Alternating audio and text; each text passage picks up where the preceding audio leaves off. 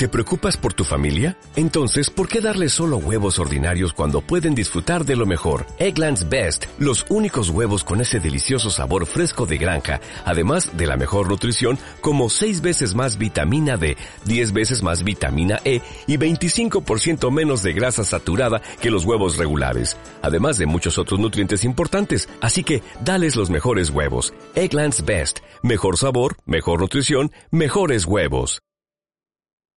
¿Qué tal? Bienvenidos. A nombre de todo el equipo les doy la más cordial bienvenida a nuestro episodio número 2. Gracias por acompañarnos en Experiencia de Cliente en Ansar CX. Mi nombre es Eva Guerrero. Arrancamos. Experiencia de Cliente en Ansar CX. Vamos a arrancar este segundo episodio platicándoles un poquito cómo fue en el año 2005 eh, dentro de la maravillosa industria de investigación de mercados en el entonces Distrito Federal, ahora como lo llamamos Ciudad de México, donde tuve la oportunidad de tener mi primer acercamiento directo con todos aquellos términos fascinantes como satisfacción al cliente, expectativas, recomendación, NPS, el Net Promoter Score y la lealtad.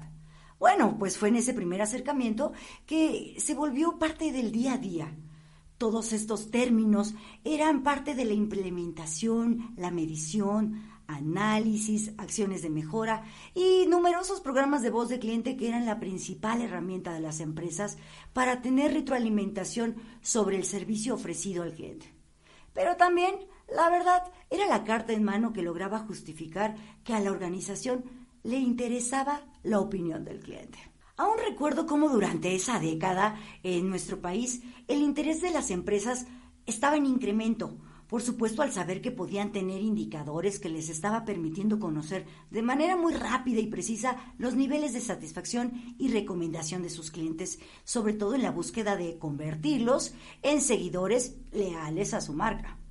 Fue quizá la simplicidad del NPS, del Net Promoter Score, eh, al ser este un indicador fácil de comprender, que para todos los directivos como para representantes del servicio al cliente de todos los niveles de la organización, lo que convirtió en un método muy generalizado y fácil de utilizar por las empresas. Esta se convirtió en una forma muy sencilla de enfrentar los problemas importantes de la medición de toda la satisfacción del cliente durante ese momento. Sin embargo, bueno, algo faltaba por cerrar o alinear con todos los esfuerzos que ya se estaban realizando dentro de las empresas. Recuerdo cómo nuestra principal línea discursiva en aquel momento era presentar nuestros servicios a un cliente potencial. Por supuesto, les decíamos, hey, ya no es suficiente diferenciarse por el producto o el precio. De verdad es necesario centrarse en el servicio al cliente y su experiencia en cada momento de la verdad. Bueno, pues 15 años después mantenemos la misma creencia y por supuesto que no como línea discursiva, sino como una realidad en la que estamos enfrentándonos todas las organizaciones que están buscando y logrando la diferenciación en su oferta de valor. Ahora vemos cómo las organizaciones han realizado distintos esfuerzos buscando implementar estrategias centradas en los clientes pues en los últimos años se ha reforzado la creencia que las marcas y compañías que se limiten únicamente a vender productos y servicios, pues terminarán por resultar irrelevantes o por desaparecer, mientras que las compañías que se distingan por gestionar una mejor experiencia de cliente serán las que más crezcan durante los próximos años. Así es que, sin embargo, durante todo este camino ya nos hemos encontrado que, que en esta búsqueda de afianzar dicha premisa, las empresas han estado realizando esfuerzos aislados que por lo que vemos no logran concretarse y mucho menos plasmar tan anhelada diferenciación.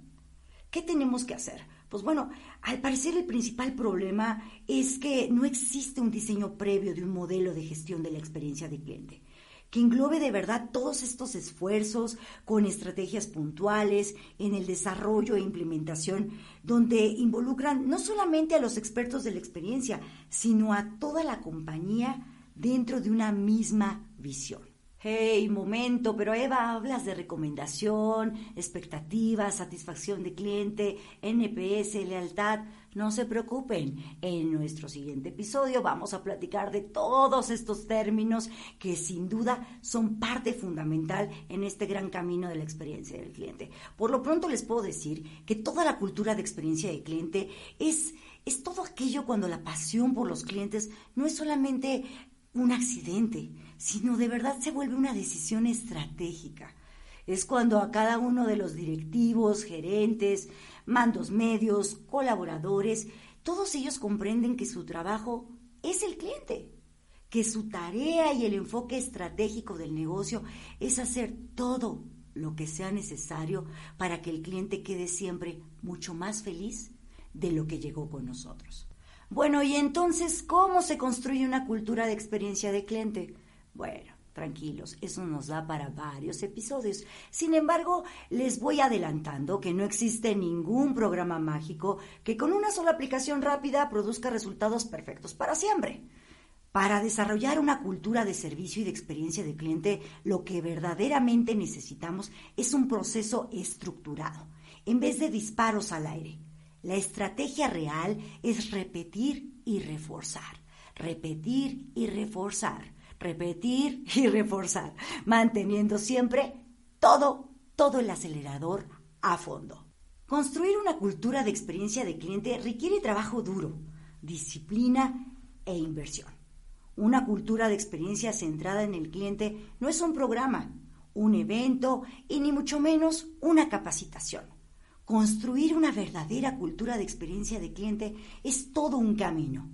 Si es que aquí viene la pregunta del millón, ¿estás dispuesto a recorrer el camino? Si tu respuesta es sí, te invito a que nos acompañes en nuestro siguiente episodio. Experiencia de cliente en Ansar CX.